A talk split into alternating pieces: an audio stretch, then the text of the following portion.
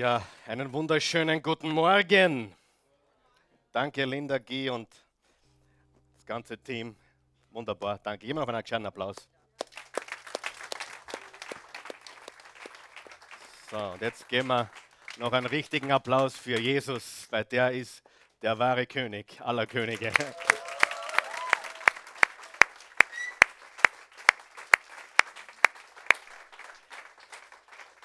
Jawohl, ihr könnt Platz nehmen, wenn ihr könnt, wenn ihr wollt. Wenn du stehen bleiben willst, bleibst du stehen, kein Problem. Einen wunderschönen guten Morgen noch einmal. Wer ist froh, dass er da ist heute? Mitten im Sommer. Wow, einige Begeisterte heute. Ich bin auch sehr, sehr begeistert heute, euch, uns das Wort Gottes zu bringen oder bringen zu dürfen. Und äh, wie du weißt oder wie du weißt, wenn du schon äh, einige Male da warst. Wir sind mitten in einer Serie von Botschaften, die lautet Übernatürlicher Gott. Darf ich fragen, wer glaubt, dass Gott ein Gott ist, der übernatürlich wirkt, heute immer noch? Ich probiere das noch einmal. Okay, weil das war jetzt nicht das, was ich erhofft habe. Wer glaubt, dass Gott lebt? Okay? Wer glaubt, dass Gott heute wirkt? Ja, wunderbar. Schön, schön, schön, schön, schön. Gut, wir, vielleicht sind die zu Hause ein bisschen begeisterter. Äh, nein, Spaß, ihr seid sehr cool. Äh, lass uns die zu Hause begrüßen. Lass uns alle begrüßen, die uns zusehen, äh, die Deutsch verstehen und äh, vielleicht einige, die nicht Deutsch verstehen. Lass uns sie herzlich willkommen heißen heute Morgen mit einem kräftigen Applaus. Wenn du dich an die Botschaft vom letzten Sonntag erinnert kannst, dann weißt du, wir haben darüber gesprochen, wie teuer es sein kann, wenn man cool ist. Wie teuer es sein kann, wenn man den Coolen spielt oder wenn man keine Leidenschaft hat. Ich kann dir sagen, mangelnder Enthusiasmus hat ein großes Preisschild. Hast du das verstanden? Ein sehr großes Preisschild. Du glaubst, du bist cool, aber in Wahrheit bist du dann cool, wenn du Begeisterung zeigst, wenn du aus dir herausgehst, richtig? Wenn du enthusiastisch bist. Und äh, vielleicht bin ich heute ein bisschen der Cheerleader auch für euch, um euch ein bisschen ja, anzukurbeln. Gut, äh, wir sind also in einer Serie von Botschaften, die heißt Übernatürlicher Gott. Es geht um Wunder, es geht darum, dass Gott heute Wunder tut, dass Gott heute Wunder wirkt und dass Gott derselbe ist wie vor 2000 Jahren, dass Jesus Christus derselbe ist wie vor 2000 Jahren. Im Hebräer 13,8 steht Jesus Christus derselbe gestern, heute und für immer. Und das glauben wir von ganzem Herzen. Und ich hoffe, dass du deinen Erwarter, deine Erwartung heute ein wenig hinaufschreiben kannst. Und wir reden heute über ganz ein wichtiges Thema. Und das Thema heute Morgen lautet, übernatürlicher Schutz. Wer weiß von euch, die da sind, wer weiß, dass du in deinem Leben schon beschützt wurdest und ohne dem wärst du wahrscheinlich gar nicht mehr hier. Wer hat so ein Erlebnis in seinem Leben gemacht? Darf ich fragen? Ja? Du wurdest beschützt und äh, das ist eine gewaltige Sache. Gott beschützt uns, glaube ich, mehr, als wir es überhaupt wissen wenn du dann überlegst, was alles passieren könnte im Laufe eines Tages, mit all den Dingen, die so los sind, ich meine, eigentlich, sagen wir ganz ehrlich, passiert ja relativ wenig, oder? Wenn du dir die Flugzeuge am Himmel anschaust, denkst du dir eigentlich, für das, was fliegt, passiert eigentlich wenig, oder? Und in unserem Leben, wenn wir uns das so anschauen, wenn wir betrachten, was eigentlich alles passieren könnte, dann müssten wir jeden Tag Danke sagen. Gott, dass du mich da bewahrt hast und da beschützt hast und dass da nichts passiert ist und dass meinem Baby da nichts passiert ist und dass da alles gut gegangen ist. Wer weiß, was ich meine? Wir sind eigentlich ständig beschützt. Wer hat schon mal gebetet, Gott, wenn du mich da rausholst, dann diene ich dir mein Leben lang. ja? Wenn du mich da jetzt rettest, wenn du das löst, wenn du dieses Problem beseitigst, dann diene ich dir den Rest meines Lebens. In, seiner Gnade hat er dir geholfen und du hast das trotzdem nicht getan, du hast weitergemacht wie vorher. Habe ich recht? weil der Mensch einfach so ist. Wir fallen immer wieder und immer wieder zurück, dort wo wir rausgekommen sind. Aber wir wollen heute über den übernatürlichen Schutz sprechen. Wir wollen über den Schutz Gottes sprechen. Und du wirst heute, wenn du aufpasst, sehr viel lernen. Es wird dich ermutigen. Du wirst viel Aufklärung auch erfahren. Und im Psalm 37, Vers 39 steht, das ist unser erster Vers, die Hilfe der Gerechten kommt vom Herrn. Er ist ihr Schutz zur Zeit der Not. Sagen wir das gemeinsam laut.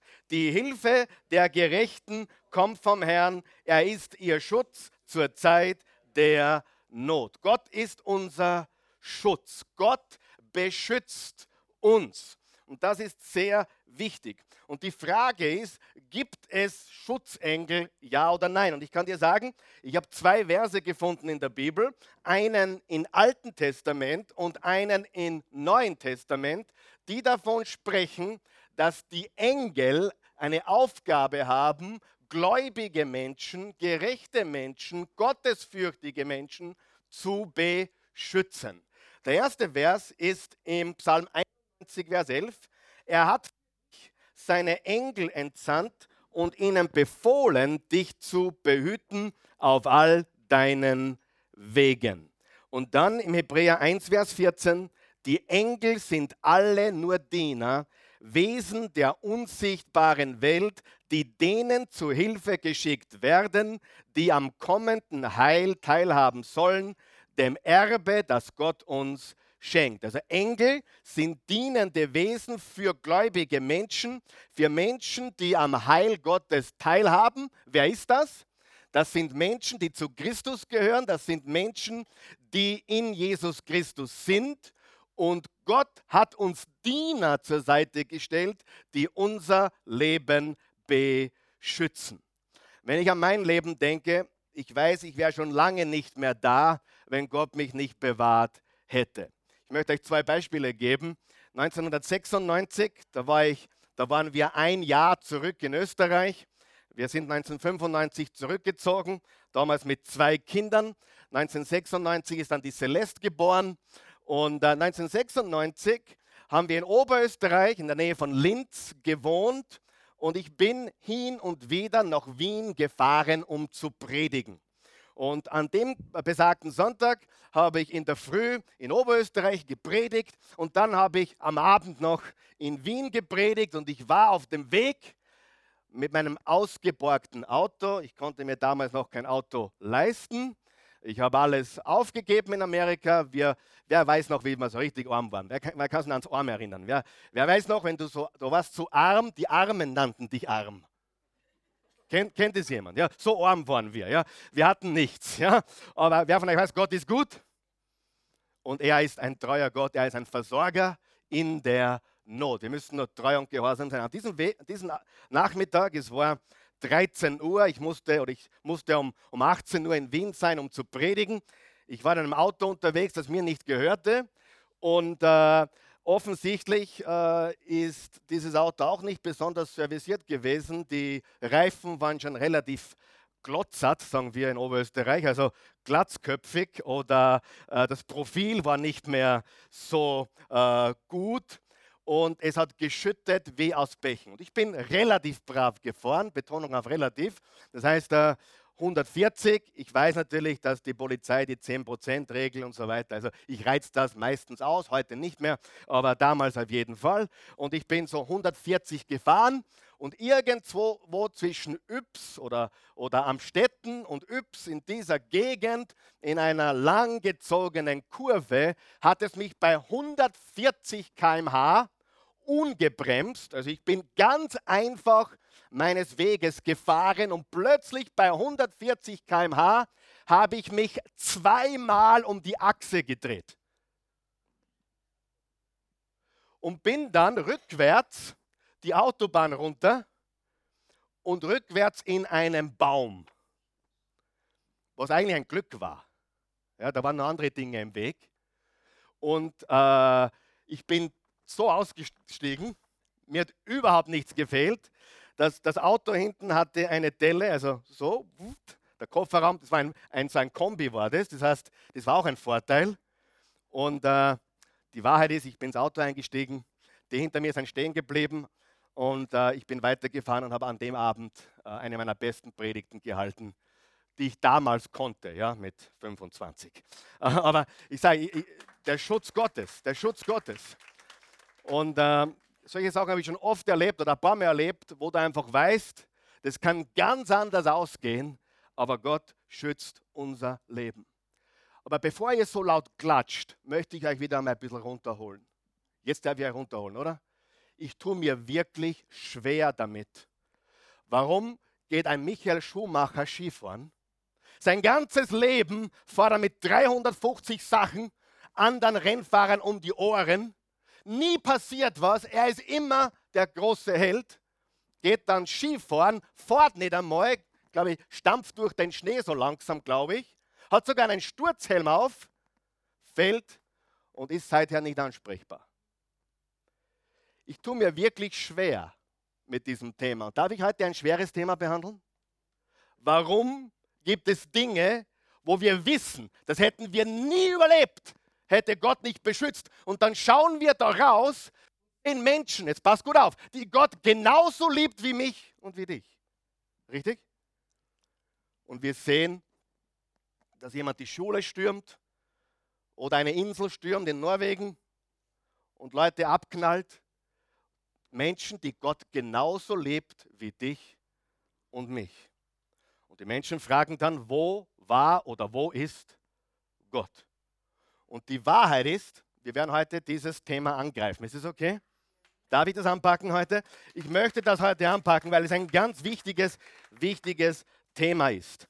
Und ich kann, ich kann, euch ganz ehrlich sagen, wenn ich euch die wahre Geschichte meines Lebens erzählen würde, die wahre Geschichte, seit ich Prediger bin, was mir alles widerfahren ist, was ich alles erlebt habe, einige würden hier aufstehen und sagen, das packe ich nicht. Es ist unglaublich, wie Gott uns bewahrt hat, beschützt hat. Ich sage dir nur eines. Wenn dir das geholfen hat, dass du hier irgendwann einmal irgendwas geholfen hat, was du hier gehört hast oder gelernt hast, dann kannst du wissen, es ist ein Wunder, dass ich heute hier stehe. Ein absolutes Wunder. Für dich vielleicht selbstverständlich zu kommen, für mich, ich habe alles erlebt, was du dir vorstellen kannst. Nicht nur körperlich, sondern psychisch, von Feinden, von Gegnern, von Hassern. Alles, was du dir vorstellen kannst. Aber weißt du was? Gott hat mich und uns beschützt. Und manchmal, und ich hoffe, das kannst du handeln heute Morgen, beschützt er nicht. Warum? Warum ist das so? Wem interessiert das heute Morgen? Äh, ich habe wirklich ein Problem damit, weil ich weiß, ich bin niemand Besonderer. Gott liebt alle Menschen gleich und er liebt den genauso viel, der da umgekommen ist in der Schule wie, wie, wie mich. Aber warum sind solche Dinge, wie sie sind?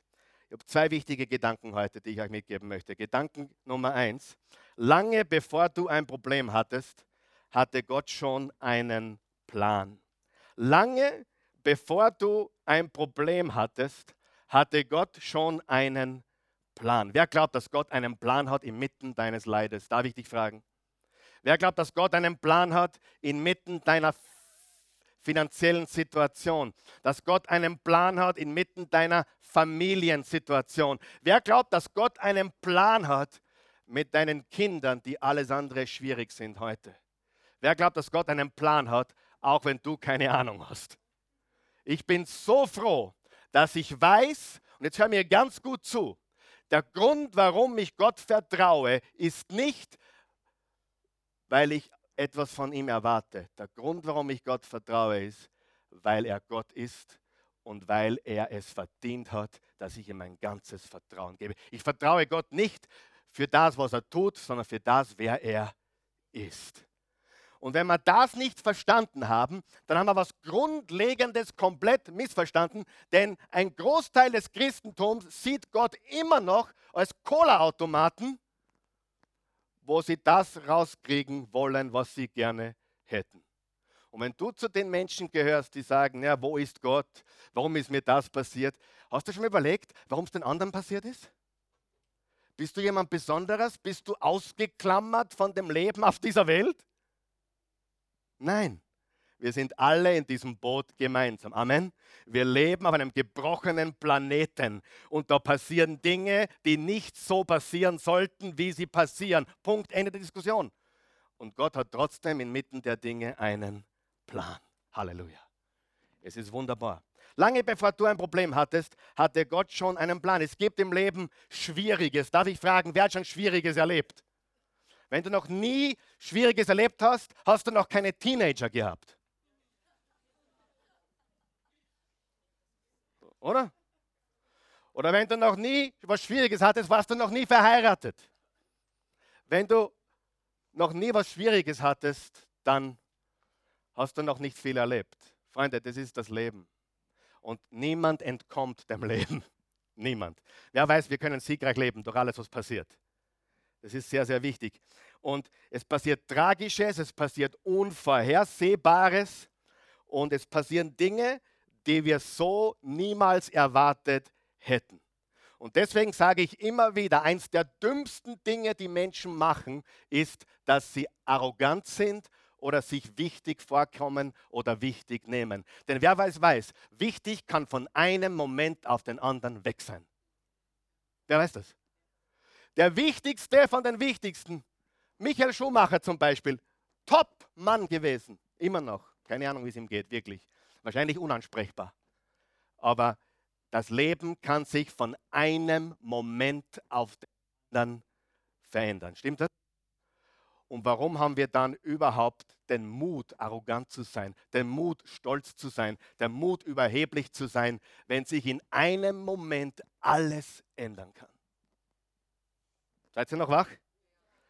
Lange bevor du ein Problem hattest, hatte Gott schon einen Plan. Ich wurde neulich gefragt, Karl Michael, du hast einige Schicksalsschläge und einen ganz besonders schweren hinnehmen müssen vor mittlerweile zehneinhalb Jahren. Würdest du jetzt im Nachhinein etwas daran ändern?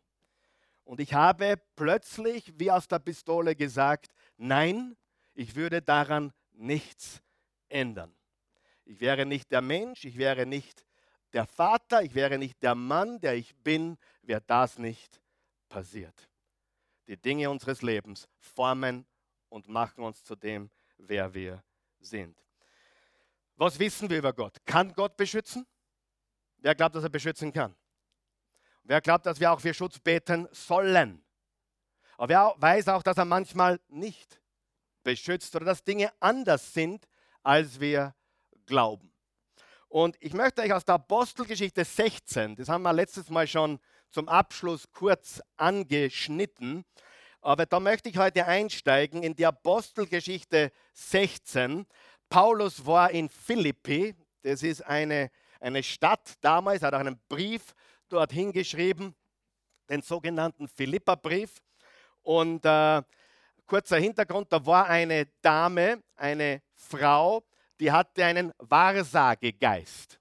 Und sie hat mit diesem Wahrsagegeist ihren Herren, sie war eine Sklavin, viel Geld gebracht. Und die hat den Paulus und den Silas ständig belästigt. Und eines Tages war es dem lieben Paulus zu viel und hat gesagt, Dämon, Teufel, fahre von ihr aus. Und der Wahrsagegeist war verschwunden und damit war auch der Goldesel kaputt. Keine Cash-Cow mehr. Wer weiß, dass Wahrsagerei, Horoskop etc. alles teuflisch ist? Wer hat das gewusst? Lass die Finger davon. Wenn du die Bibel hast, wenn du das Wort Gottes hast, wenn du Jesus hast, brauchst du kein Horoskop lesen. Das passt nicht zu dir. Amen. Halleluja. Amen. Danke. Horoskop, Wahrsagerei ist nicht, was wir haben. Wir haben das Wort Gottes, richtig? Und als Christen distanzieren wir uns von diesen Dingen ganz klar. Und naja, und dann war eben diese Frau frei von ihrem Dämon, von ihrem Wahrsagegeist. Übrigens, die Bibel sagt, es war ein Dämon, der Wahrsagegeist war ein Dämon. Sie war von einem Dämon besessen, der ihr die Fähigkeit gab, Wahrsagerei zu betreiben. Jetzt weißt du, wo das herkommt. Sieh, der Teufel weiß nicht alles, aber er weiß etwas. Gott ist allwissend, Satan ist wissend, aber er ist überhaupt kein Vergleich. Aber Wahrsagerei kommt von dieser Richtung. erklärt auch, warum die Wahrsagerinnen und Wahrsager meistens oder oft am Plätzchen reden. Ist euch das schon aufgefallen? Ja? Wie oft die Gerda Rogers daneben hat, möchte ich gar nicht wissen. Ich glaube, meine, meine, meine, meine, meine Prozentrate wäre genauso gut, mindestens. Rotten können wir alle, oder? Und wenn du 100 Mal rottest, triffst du 50 Mal, oder? Oh, Gerda Rogers hat mir gesagt, es ist eingetroffen. Mama kommt, aber sie hat es mir gesagt, ich sage, es stimmt. Ich kann dir auch was sagen. Und vielleicht stimmt es und dann bin ich der Hero. Und dabei habe ich nur geratet. Ja? Und dann ist Folgendes passiert. Die ganze Stadt kam in Aufruhr und dann war Folgendes. Vers 22, da steigen wir jetzt ein. Auch die Volksmenge war aufgebracht und verlangte ihre Bestrafung. Wem, wessen Bestrafung? Paulus und Silas. Die Stadtobersten ließen Saulus und Silas die Kleider vom Leib reißen und gaben Befehl, sie mit Stöcken zu prügeln. Wer ist schon mal geprügelt worden? Ja, die ältere Generation wahrscheinlich, oder? Tut mir leid. Wirklich. Wer hat schon mal Erwatschen bekommen? Okay, lassen wir das. Nachdem man ihnen viele Schläge verabreicht hatte, brachte man sie ins Gefängnis. Sag mal Gefängnis.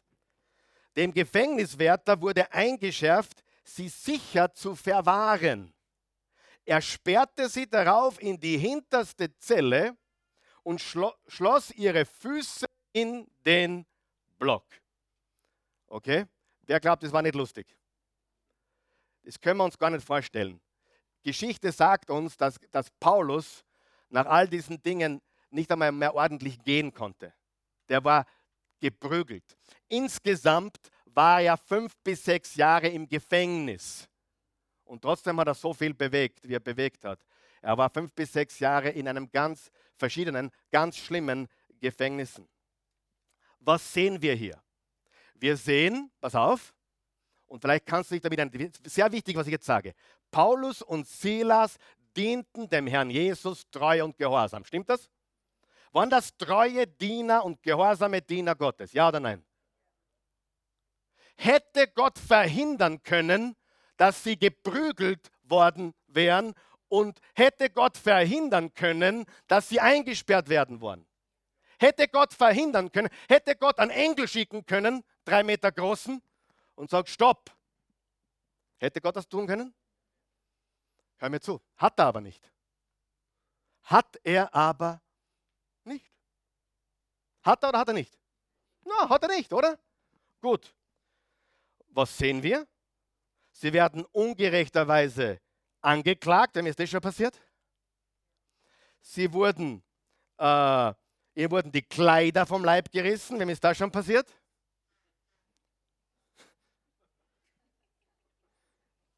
In der Hochzeitsnacht, Pastor. Na, Spaß.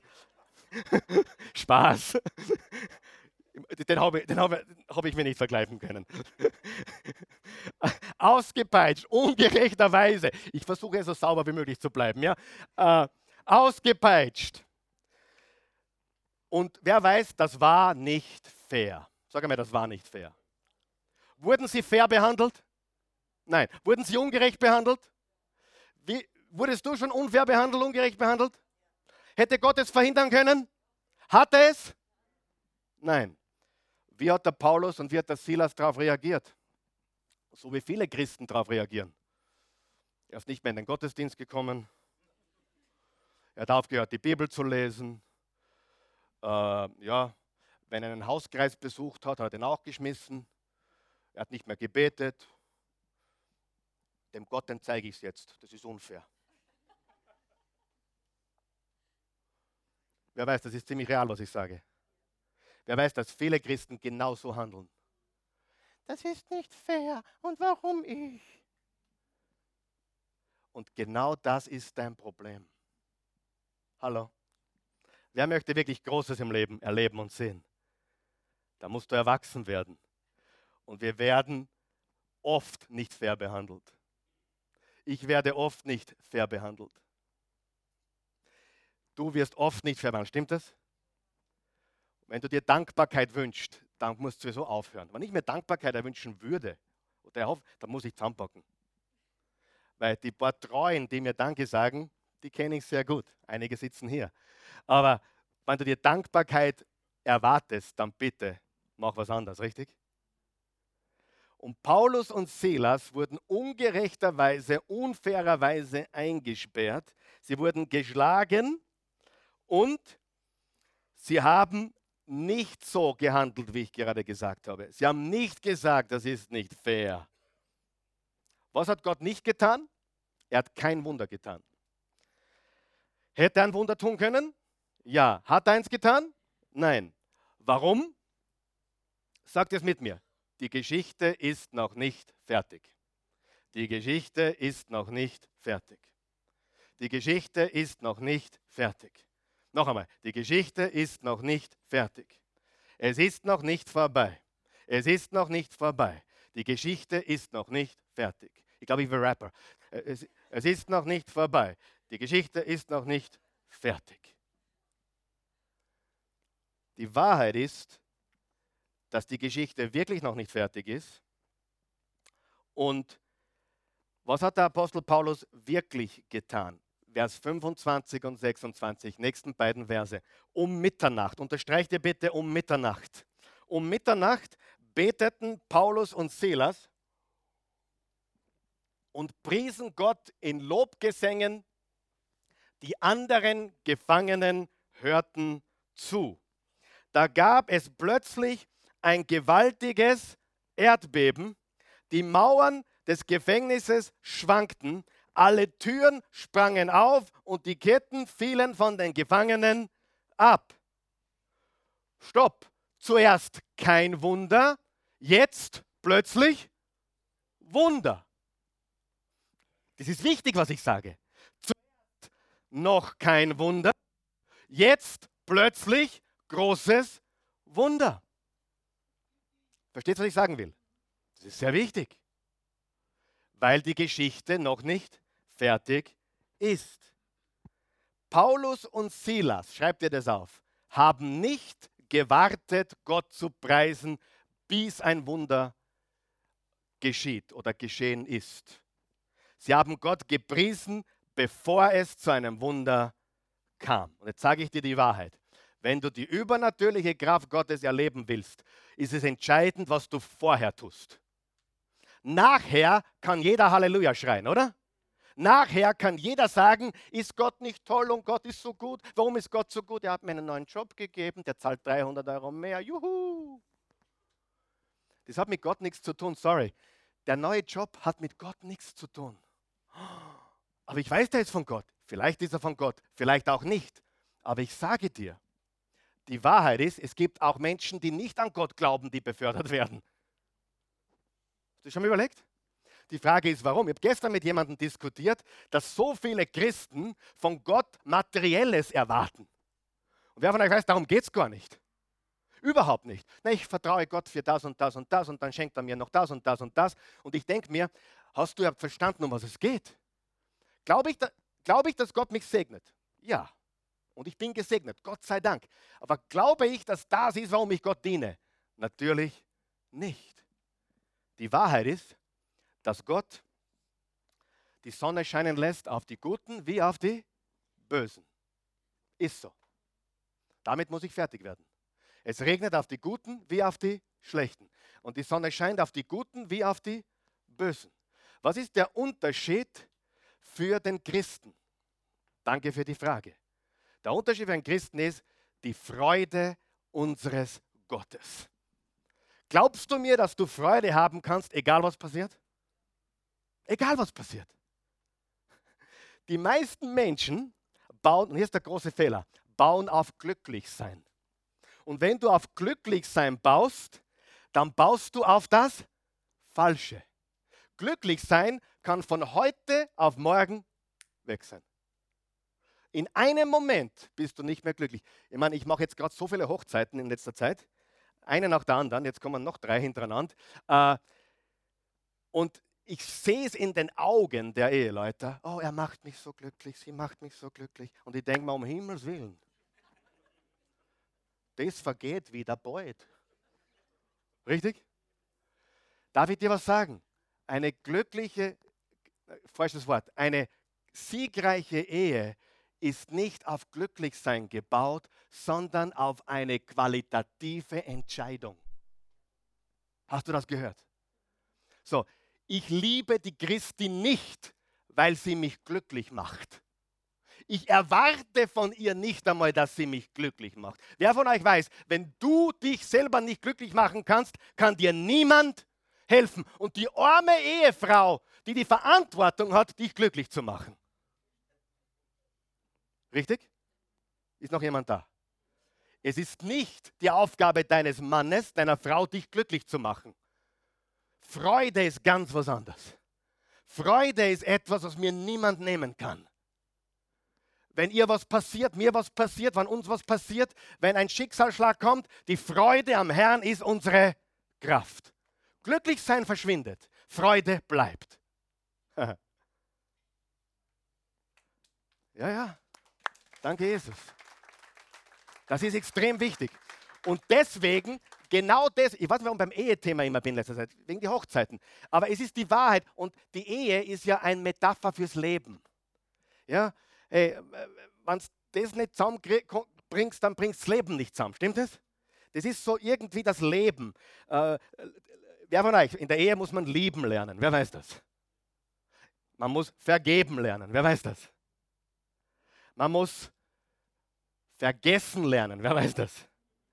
Man muss wegschauen lernen. Wer weiß das? Und man muss auch nicht alles immer hören. Früher hörte ich alles, jetzt höre ich nichts mehr. Und das ist sehr, sehr gut. Und ich habe festgestellt, je weniger ich höre, umso mehr liebt sie mich. Sie sagt mir zwar, kauft dir ein Hörgerät, aber in Wahrheit liebt sie mich so derisch. Außerdem schaue ich ein bisschen sexier aus ohne Hörgeräte. Würde mir in meinem Alter noch nicht ganz passen. Ähm, wenn Menschen, die auf Glücklichsein bauen, scheitern. Ich sage das noch einmal. Menschen, die, oh, mein größtes Ziel ist glücklich sein. Oh, Hauptsache, meine Kinder sind glücklich. Geht es dir noch gut? Ist ehrlich. Natürlich will ich, dass meine Kinder glücklich sind. Aber ich will, dass sie Gottes Plan und Willen finden. Und dass sie die Freude haben und Christus folgen. Und wenn es sein muss, muss auch, wer wäre stolz, wenn er der Papa von Paulus gewesen war? Wer wäre stolz auf ihn gewesen? Ha? Darf ich fragen? So, stell dir vor, du bist der, der, der Paulus Senior.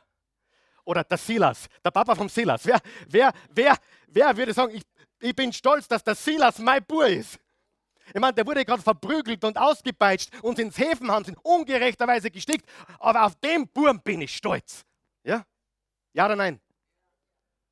Wollen wir das nicht viel lieber wie irgendein verwöhntes Kind, das keine Probleme hat? Oh, so lieb. Ja? Nein, also ich war stolz, wenn ich, wenn ich, der, von, wenn ich der Vater von Paulus gewesen war, habe ich gesagt, come on boy, come on, you can do it und zeigst der Welt, wie man Jesus dient. Zeigst der Welt, wie man Jesus dient. Richtig? Darf ich was sagen? Ein siegreiches Leben beinhaltet Leiden. Hast du nie gelitten, hast du nichts erreicht.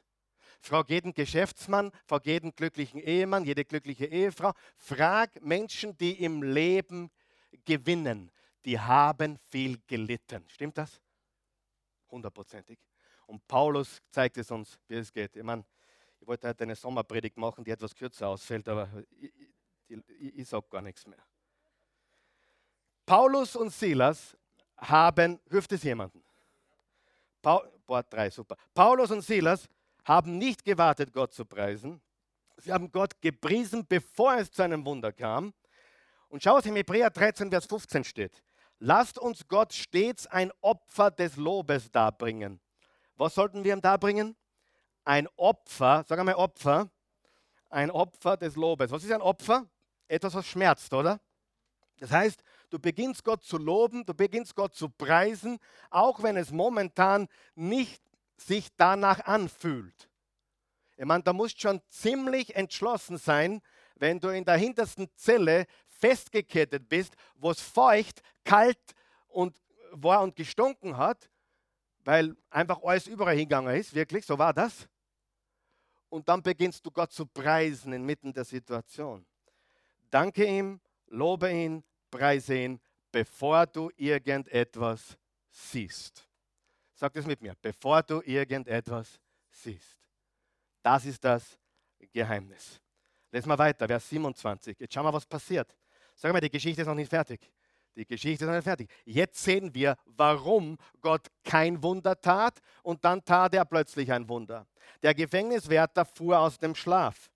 Als er die Türen offen stehen sah, zog er sein Schwert und wollte sich töten. Und er dachte, die Gefangenen seien geflohen.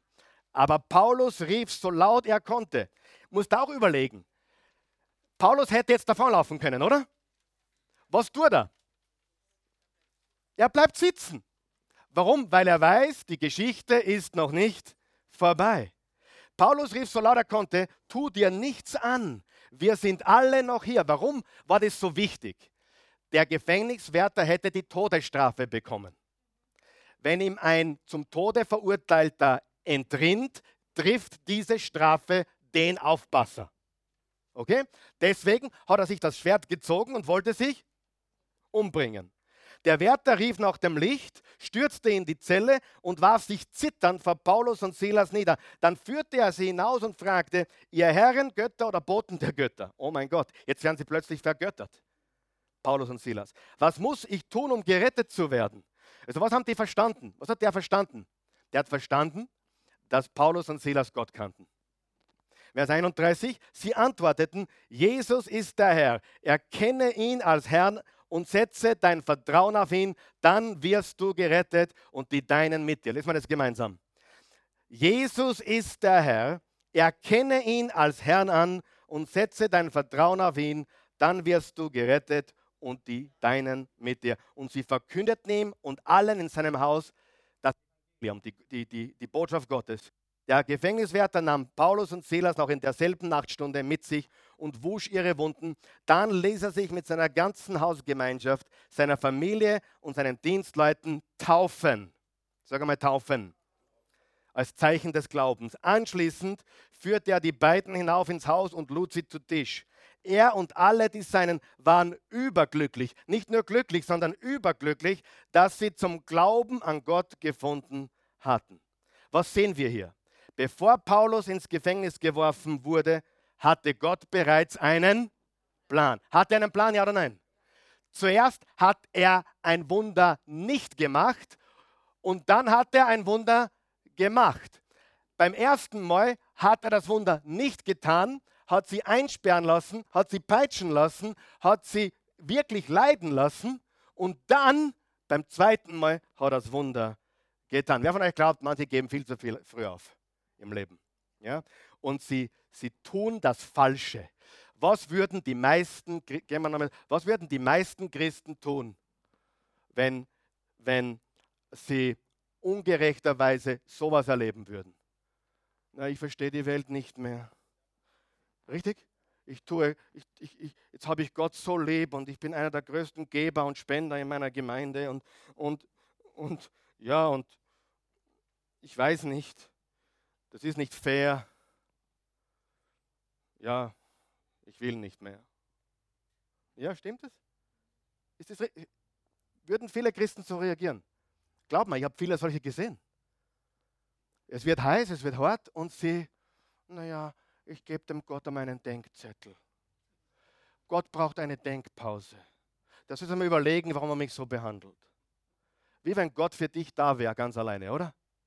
Wer weiß, Gott ist nicht für dich da, du bist für Gott da. Halleluja. Sag, sag das ist gut gepredigt. Halleluja. Gott ist, wir sind für Gott da, nicht er für uns.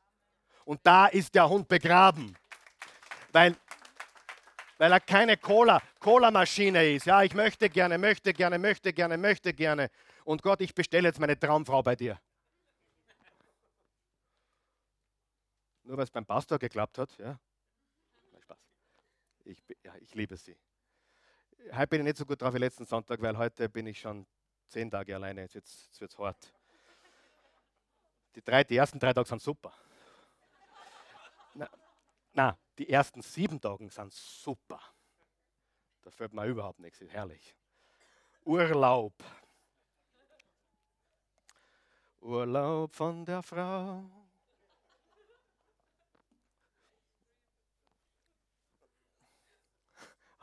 Auch der Urlaub muss zu Ende gehen, oder? Demnächst sind wir wieder soweit. Äh, bevor Paulus ins Gefängnis geworfen wurde, hatte Gott einen Plan. So, offensichtlich ist, was ist offensichtlich an der Geschichte? Zuerst ist kein Wunder passiert, Gott hat das alles zugelassen. Und dann ist ein Wunder passiert und die Rettung war ein Wahnsinn, oder? Sie haben gelobt und gepriesen und gedankt und plötzlich fielen die Ketten ab, das, das eiserne Tor ging auf, plötzlich ein Engel kam, hat die, die Türen geöffnet. Aber warum war das so wichtig? Gott wollte diesem Gefängniswärter und seiner ganzen Familie was bringen?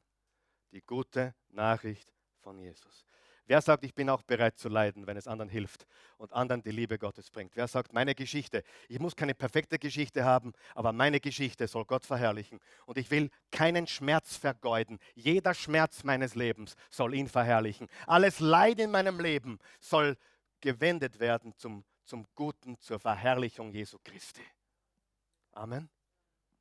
Gut. Uh, ich, ich, ich komme gleich zum Ende so, so oft, aber weißt du, so oft, hier ist es offensichtlich, es ist offensichtlich, was hier passiert, aber so oft, so oft sehen wir gar nicht, wie sehr wir beschützt werden. Wir verstehen es oft gar nicht. Wer hat schon mal für jemanden gebetet, oh Gott, schenk mir diesen Mann, das muss mein Mann werden. Und heute sagst du, Gott sei Dank hat Gott dieses Gebet nicht erhört. Richtig? Oder Gott, schenk mir diese Frau oder Gott, schenk mir diesen Job. Und heute hast du ihn nicht bekommen und, und heute sind alle, die dort gearbeitet haben, arbeitslos, weil die Firma in den Bach runtergegangen ist. Aber du wolltest unbedingt dort arbeiten. Ja? Verstehst du? Wir wissen oft gar nicht, wie sehr Gott uns beschützt. Weil Gott uns führt. Sieh, es geht darum, dass wir Gott vertrauen. Egal was passiert, egal was los ist, egal ob es uns gerade schmeckt oder nicht. Gott vertrauen ist das, worum es geht nicht perfekte Umstände. Und ich sage dir, ja, Gott will uns Eltern zum Beispiel Lektionen geben durch unsere Kinder. Ja, und das sind manchmal beinhart. Aber er lehrt uns, er reift uns und du weißt ganz genau, dass das ein Prozess ist, wo wir geschliffen werden. Und je reifer wir werden, umso mehr erkennen wir, jetzt hör mir gut zu, in den nicht beantworteten Gebeten oder wo wir glauben, sie sind nicht beantwortet worden, erkennen wir im Rückblick die Güte Gottes. Ja? Im Rückblick erkennen wir die Güte Gottes, wo Gott nicht eingegriffen hat, wo er, wo er es zugelassen hat, wie bei Paulus und Silas, weil etwas Größeres, sagen wir Größeres, wartete. Darum geht es. Und mein Gebet ist es, egal was passiert in meinem Leben, egal was in meiner Familie passiert, es soll zur Herrlichkeit Gottes dienen. Es soll zur Ehre Gottes führen. Halleluja. Gedanke Nummer zwei. Was ist der erste Gedanke? Lange bevor du ein Problem hattest, hatte Gott schon einen Plan. Und Gedanke Nummer zwei, ganz schnell, aufpassen, Gottes ewige Absichten nicht zu unseren temporären Plänen. Sagen wir das gemeinsam. Oft passen Gottes ewige Absichten nicht zu unseren temporären Plänen. Seine Wege sind größer. Jesaja 55, Vers 9. Denn so viel der Himmel höher ist als die Erde, so viel höher stehen meine Wege über euren Wegen und meine Gedanken über euren Gedanken. Wer weiß, seine Wege sind höher? Wer weiß, seine Gedanken sind höher? Du fragst dich, warum das passiert ist. Und ich sage dir, Gott hat einen Plan. Gott hat einen Plan. Er hat einen Plan. Kannst du es glauben? Er hat einen Gott einen Plan. Jemand kam zu mir, ernst jetzt. jetzt Nochmal, Ehebeispiel. Der sagte zu mir im allem Ernst, ich habe vor zwei Jahren die Falsche geheiratet. Sag ich, hast du verheiratet? Sagt er, ja. Da habe ich gesagt, sie ist die richtige. Ich habe den falschen geheiratet. Ich weiß, äh, die falsche. Ich, weiß, das ist die falsche. Ihr seid noch verheiratet. Sie ist die richtige. Ja? Ich würde das nicht überall und immer so sagen, aber in dem Fall sein Problem war das Klassische. wir sind nicht mehr glücklich miteinander. Und wer von euch weiß, nicht mehr glücklich sein ist kein Grund, eine Ehe aufzulösen. Es gibt Gründe, bitte nicht falsch verstehen. Wenn Missbrauch und Gewalt und, und, und, und, und seelischer Natur, es gibt Gründe, es kann Gründe geben. Jesus hat gesagt, Ehebruch ist ein Grund zum Beispiel. Ja? Aber wir sind mehr glücklich, ist kein Grund. Man kann wieder glücklich werden. Und daher behandle sie so, wie wenn es die richtige wäre und sie wird sie auch wieder sein. Gut. Ähm, aufpassen, Gottes ewige Absicht nicht zu unseren temporären Plänen. Was tun wir Christen jetzt zum Abschluss? Wie leben wir als Christen? Wir beten für Schutz. Sollten wir für Schutz beten? Ja. Ich bete jeden Tag, dass Gott meine Kinder schützt. Und ich kann heute nicht auspacken. Ich tut mir leid, ich kann nicht mein ganzes Leben heute. Ich würde so gerne jetzt auspacken, aber ich tue es nicht. Einige würden es nicht schaffen. Aber ich sage nur so viel. Ich habe auch für meinen Sohn, der verstorben ist mit 16, jeden Tag um Schutz gebetet. Und Gott hat ihn nicht beschützt. Und ich wurde schon oft gefragt, Karl Michael, zweifelst du nicht an Gott? Sage ich nein. Mein Vertrauen ist nicht in das, was Gott tut, sondern das, wer er ist. Das wird immer so bleiben. Heute weiß ich Dinge, die ich nicht teilen kann mit euch. Ich habe heute Ahnungen und ich habe heute eine ziemlich gute Ahnung, warum es passiert ist. Ich weiß es natürlich nicht, aber ich habe eine ziemlich gute Ahnung und Vorstellung, ähm, was das in Gottes großem Plan bedeuten kann oder könnte. Okay, ich sage es einmal so. Habe ich seitdem aufgehört, für meine anderen Kinder für Schutz zu beten? Natürlich nicht. Ich habe weiter gebetet wie immer. Sollten wir für Schutz beten, egal was passiert? Ja oder nein? Kann sein, dass Gott aber einen ganz anderen Plan hat, der viel größer ist als unserer, den wir nicht verstehen. Kann das sein? Sollten wir aufgeben, nur weil eine Tragödie passiert ist? sollten wir das Handtuch werfen, nur weil Gott nicht gehört hat. Ich bin sicher, dass die Gemeinde für Paulus und Silas betete. Schütze ihn. Wer von euch weiß, wie Paulus umgekommen ist im Leben? Sie wollten ihn kreuzigen, aber einen römischen Bürger durfte man nicht kreuzigen. Jetzt haben sie ihn den Kopf abgehauen. Ist nicht viel schöner, aber es haben sie getan. Und die Wahrheit ist, dass die Gemeinde für ihn gebetet hat, beschütze unseren lieben Paulus. Aber Gott hatte einen anderen Plan. Was bete ich für meine Kinder? Ich sage was, ich bete zwei Sachen für meine Kinder. Erstens, ich beschütze sie. Und zweitens, ehrlich, jetzt hör mir gut zu, das ist sehr wichtig. Wenn sie was Falsches machen, lass sie so bald wie möglich erwischt werden. Wer von euch Mama sagt, super, das ist es. Papas auch. Wenn sie was Falsches machen, dann lass sie so schnell wie möglich erwischt werden. Darf ich euch was sagen? Ich wäre heute nicht hier als Prediger, als Pastor, wenn ich nicht erwischt worden wäre. Ich bin immer erwischt worden. Ich konnte nicht einmal gescheit schummeln. Bin beim Schummeln erwischt worden, bin beim Schul nicht einmal Schule schwänzen konnte ich gescheit. Ich bin erwischt worden. Ich habe einmal die Unterschrift gefälscht. Ich wurde erwischt ich, ich, ich habe es nicht, ich, ich glaube, 10.000 Leute haben für mich gebetet, dass mich ständig erwischt, den Kali. Ich wurde in der, in der Highschool als 17-Jähriger, ich hatte eine, eine 24-jährige Bekanntschaft und die hatte Zugang zu Alkohol, was in Amerika erst ab 21 möglich ist. Und ich habe begonnen, Alkohol zu dealen auf der Highschool. Ja, und ich wurde beim ersten Mal erwischt. Sag einmal, Gott ist gut. Sag einmal, Gott ist gut. Wer ist froh, dass ich beim ersten Mal erwischt worden bin? Und das war das Ende meiner kriminellen Karriere. Ich wurde, Preis sei Jesus, beim ersten Mal erwischt. Ich weiß nicht, ob jemand gebetet hat für mich, erwischen soll es, erwischen soll es, erwischen. Aber wenn es passiert ist, bin ich heute Gott dankbar dass es mich erwischt hat. Wer, jetzt hör mir zu, ich habe mir das aufgeschrieben, das ist sehr wichtig. Versteht ihr, was ich sage? Wäre ich nicht erwischt worden, wäre ich nicht aus der Schule geworfen worden. Das war schmerzhaft, auch für meine Eltern. Wäre ich nicht aus der Schule geworfen worden, wäre ich nicht aufs Bibelcollege gegangen, weil ich eine, ein Stipendium bekommen hätte als Tennisspieler für die Universität. Die wurde mir entzogen. Weil ich aus der Schule geworfen worden bin, war meine einzige Option, aufs Bibelcollege zu gehen.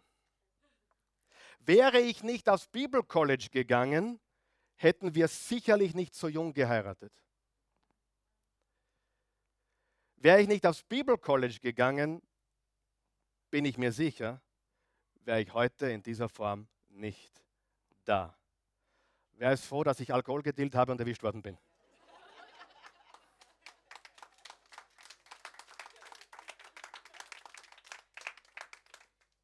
Ich sage nicht, dass das gut ist, aber ihr versteht, was ich sage. Gott hat die Fähigkeit, alles zusammenzuweben und zu fügen in ein gigantisches Bild. Amen. Und drum, manchmal sind wir dankbar, dass er uns nicht beschützt. Weil ich habe gebetet, ich war ja gläubig noch dazu, ich habe gedealt und an Jesus geglaubt. Ich war, ich war ja ganz einfach, ich meine, ich habe hab mit 13, mit 12 mein Leben Jesus gegeben, habe das ernst gemeint, bin dann abgekommen auf die schiefe Bahn, falscher Umgang, wer weiß, was ich meine? Habe trotzdem weitergeglaubt und in manchen dieser Dinge, die wir getan haben, wir haben ein paar Radios gestohlen aus Porsches und so weiter, aber da war ich nur Zuschauer und Helfer. Aber beim, bei, beim Dealen war ich der, der Redelsführer, wurde beim ersten Mal erwischt, Gott sei Dank. Und ich sage dir, ich bin heute so dankbar, dass mir erwischt hat. Danke Gott, dass du mich, da, danke, dass du mein Gebet nicht erhört hast, dass du mich nicht beschützt hast, dass du mich auffliegen hast lassen, dass mein Leben das geworden ist, was es heute ist. Amen. Halleluja.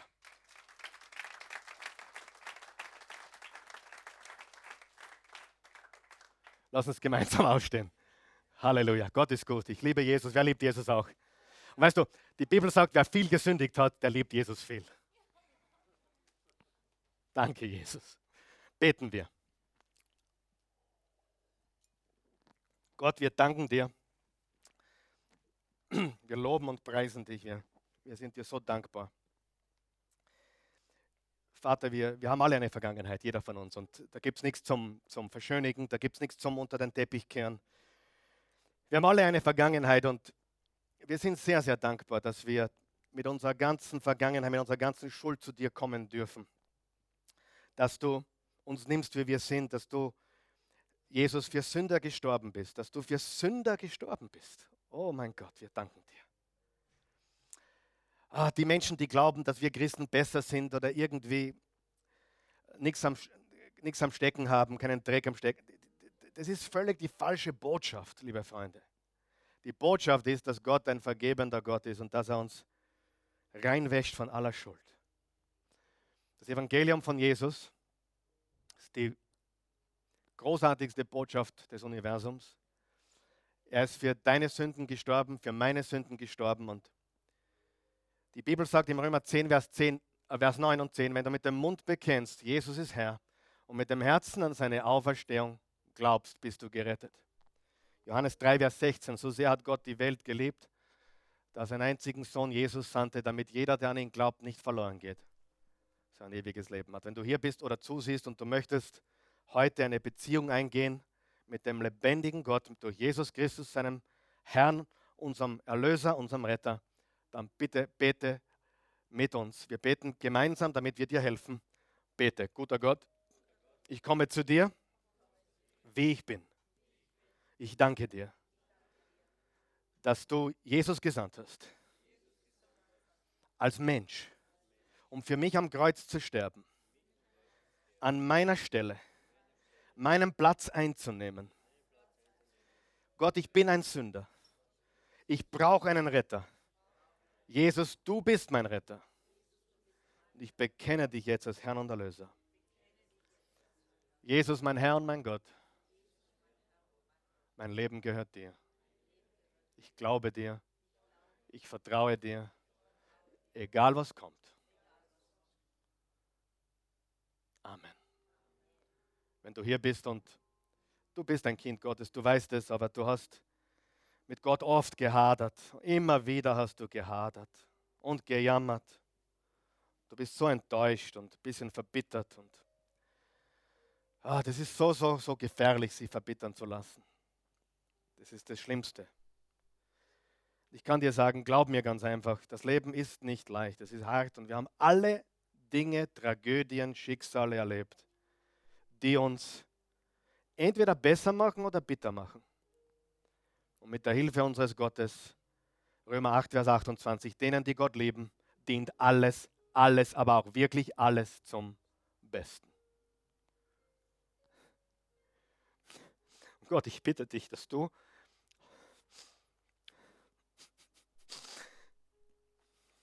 heute Morgen gebrochene Herzen heilst.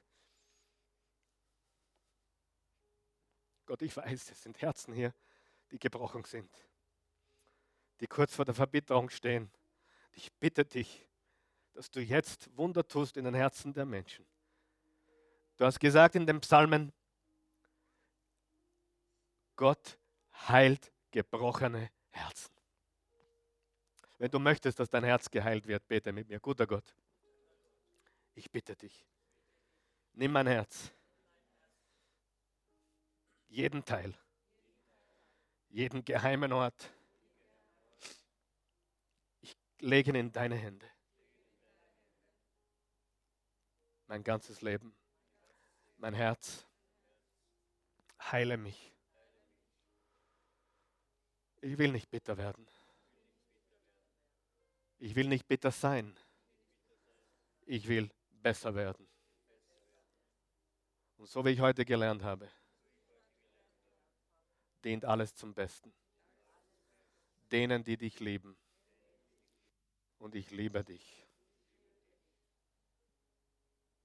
Nimm mein Leid, nimm mein, meine tragischen Umstände, meine schmutzige Vergangenheit. Und irgendwie auf wunderbare Art und Weise. Führ es zusammen, damit es dich verherrlicht. Ich weiß, es sind Menschen da, die haben ein Kind verloren. Ich weiß, es sind Menschen da, die haben Fehlgeburten gehabt. Ich weiß, es sind Menschen da, die haben Krebs. Ich weiß, es sind Menschen da, die schauen zu, die haben auch all diese Sachen. Ich weiß es.